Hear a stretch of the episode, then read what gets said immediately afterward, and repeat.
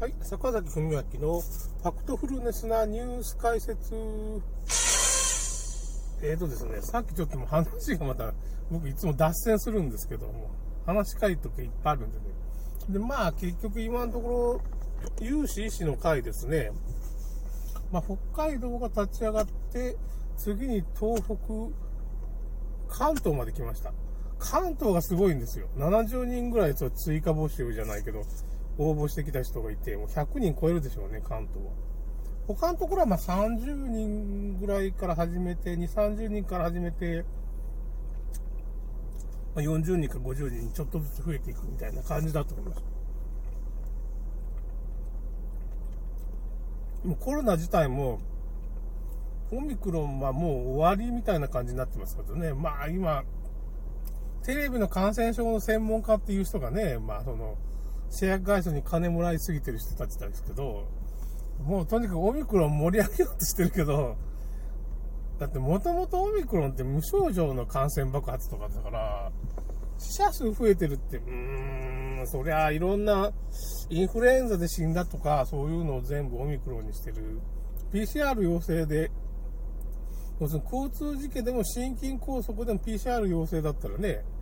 あのー、死者数カウントするわけですよ。そんなこと言ってましたよ。あの医者の人がね。まあ、その、リンク貼っておきますけど。実際、P、あの、WHO からそういう指示が出てて、厚労省もそういう指示を出してるんですよ。ほんで、アメリカの、まあ、その、CDC のその死者数統計のところには、何て書いてあるかと。まあ、PCR は94%偽陽性ですと。だからまあ、もう、先、昨年末ぐらい、12月末に PCR 検査廃止したんですよ。アメリカの CDC っていうとかね、その失病対策センターっていう、まあ、厚労省みたいなところですよ。もう、廃止したんですよ。で、まあ、その感染状況とかそこにも書いてあるけど、PCR 廃止してるところも多いんですよ。今、マスクなしマスク廃止？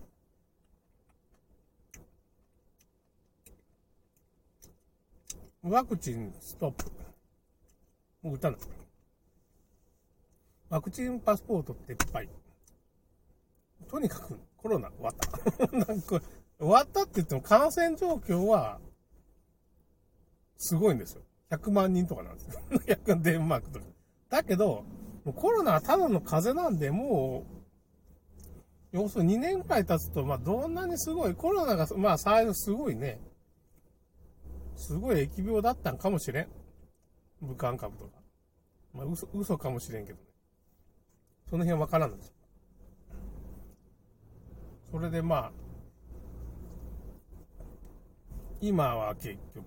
ただの風邪になっちゃったからもうやめましょうと。まあ、リスクとメリットを天秤にかけると、ワクチンを何回も打つと、その自分の自然免疫が壊されてしまう。抗体、悪玉抗体ができて、そういう抵抗力がだんだん弱っていくんですよね。で、岡田敏夫さんなんか僕あれじゃないですか。もう昨日見てて体調悪いって。どう考えてもワクチンの薬害でしょ。熱が下がらない。なんか典型的じゃないですか。スパイクタンパク質がまあ5ヶ月間人間の体の中で増殖するわけですよ。その増殖したスパイクタンパク質っていうのをまあワクチンの中入ってるからね。それを増殖させて、それを免疫が攻撃して、抗体ができて、免疫ができるんだと抗体ができても免疫下がるんです。あの、最近の抗体はまあその悪玉抗体をそうするとどうなるかって言って、体中で炎症が起こるんですよ。で、岡田敏夫さんそうですけど、熱が下がらない。僕はちょっとアドバイスしようとしたけど、やっぱりその、ちゃんとした医者じゃないとダメですって言われ、言われました。医者以外の人はコメントしないでください。うん今ね、2000万人ぐらいね、今日本人が多分2000万人ぐらいね、医者よりレベルが高い人が、ウイルスの専門家みたいな一般人が2000万人ぐらいいるんですよね。いや、そんなにいないかな。ワクチン打ってない人はもう、分かってるから打ってないってことは、もう、その、ひょっとしたらウイルスはないんかもしれん。ウイルスは分離できないってこともみんな知ってるわけですよ。その2000万人が、ちょっとその、いや、僕でも知ってるわけですから、まあ、あんた詳しいだろうって言われても、まあ、僕なんかより上手の人が最近もいっぱい出てきてさ、すごいですよ。まあ、だから、今んとこ、ちょっと話を戻すと、今、東北、北海道、東北、うんと、関東まで来て、それから栃木県ができて、栃木県が先だったかな？その次に中国地方だったんだか、4か。で、中国地方が出て、栃木県、東海が出て、九州が出て、九州まだかなみたいな話になって、九州が出て、そのま、沖縄はだいぶ前からもうね、北海道と沖縄、まあ、最初の頃からやってるんです。北海道と沖縄、やっぱり日本っていうのは末端のね、縄文人の遺伝子持つ人からやっぱし突破してくるよね。北海道と沖縄縄文人の遺伝子持ってるんですよね。こっから突破が出るんだね。やっぱね、不思議な。弥生人はちょっと従順だから、農耕生活が長いから、やっぱその和を乱すなっていうことを弥生人はね、言われてるからね、おそらくそういうことだと思う。関西とか西日本遅かったでしょ。東北は結局 やっぱその、当て類じゃないけどさ、騎馬民族みたいな人がいたから、武士でしょ。馬、馬を飼ってからそういうね、まあ、当て類とか、まあそういう東北の魂を持った人々が、そういう、穂村達っていうか、まあその大河ドラマもあって小説も僕読んだことありますけど、すごいですね。高橋克彦さん。好きです。SF も書くけどね、その歴史小説も書くっていう人。騙し討ちにあってね、当て類なんかも、源義家に騙し討ちになってからね、京都まで連れて行かって打ち首になっちゃった。俺がや、まあその和平交渉のはずだったのに、騙し討ちで首取られるわけです。まあ、東北は怒るわね。東北とかまあ関東とかまあそういう、まあ、武士の魂を持つ人は、まあそのやっぱしね、弥生人と京都とか大阪に対してまあその頃は京都、大阪、権威だったから、なんか、なんていうのかな、反乱の心みたいなのをまあ常に持ってるわけですよ。うちは一た目つけられてきたっていう。合図なんかもその明治維新で叩かれたじゃないですか。だから福島とかね、あの辺はもう根性座ってますよ。だからそういう風な傾向で立ち上がるんですよ。独立性が強いって。まあ、西日本なんかもうその、まあその西日本はまあその、弥生系の本拠地だから、まあんまし、九州もちょっと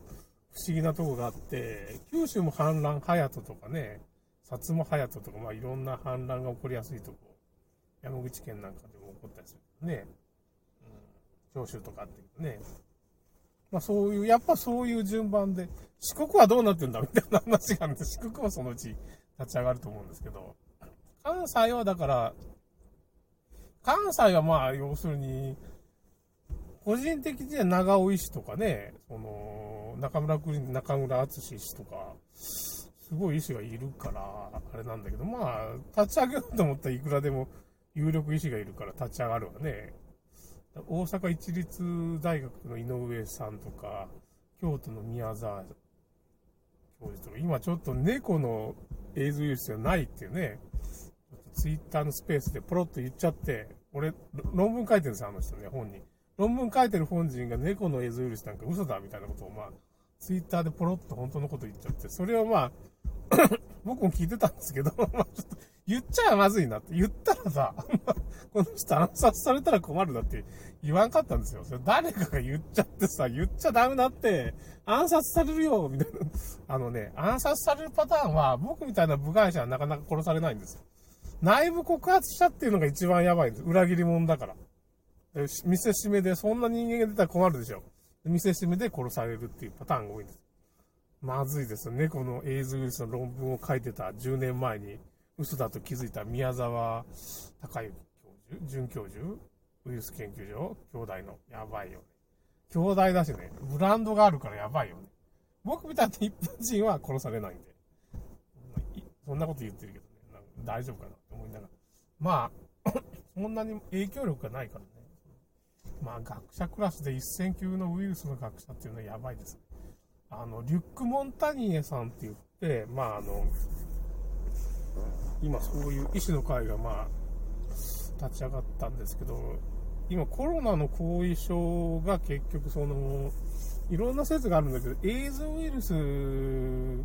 みたいな遺伝子がコロナウイルスに入ってて、それも結局そのコロナウイルスの後遺症っていうのもあるんじゃないかみたいな話もあるんですよ。だけど、エイズはないってキャリー・マリスなんかはね、ない主張してたんですよ。リュック・モンタニエさんっていう、エイズウイルスの、ま、研究で、ノーベル賞を取った人、ノーベル医学賞と取った人なんですけど、そのリュック・モンタニエさんがこの前、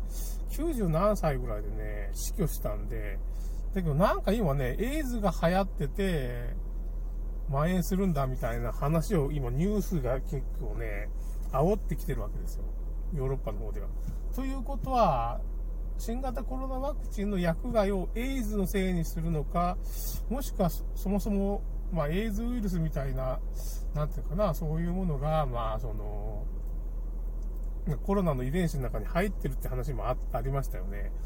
どこまでが嘘なんかちょっとわからんけど、とにかくこれエイズでごまかしてくると。薬害をエイズでごまかしてくるみたいなことだと思うんですよ。おそらくこれからやってくること。これはまあみんなそう思ってます。そういう統一見解もだいぶ、もう分かってる人に分かってる。エイズでごまかしてくるなって。で、エイズっていうものは存在しないはずなんだけどなっていう風な話もあるんです。難しいですね。要するに免疫が落ちてる状態イコール免疫不全症候群イコールエイズなんで、その原因をスパイク、今回はスパイクタンパク質とか酸化グラフェンとか、うん、ポリエチェングルコールとか、まあ、とにかくいろんな毒物がワクチンの中に入ってるから、寄生虫だとか、うん、競技用のプリオンも入ってるし、みたいな感じですね。それイコールエイズだっていうふうに言ってる。幻の病気みたいな感じだと思うんです本当にエイズウイルスがあるのかどうか僕もちょっとわかりません。ということで終わりました。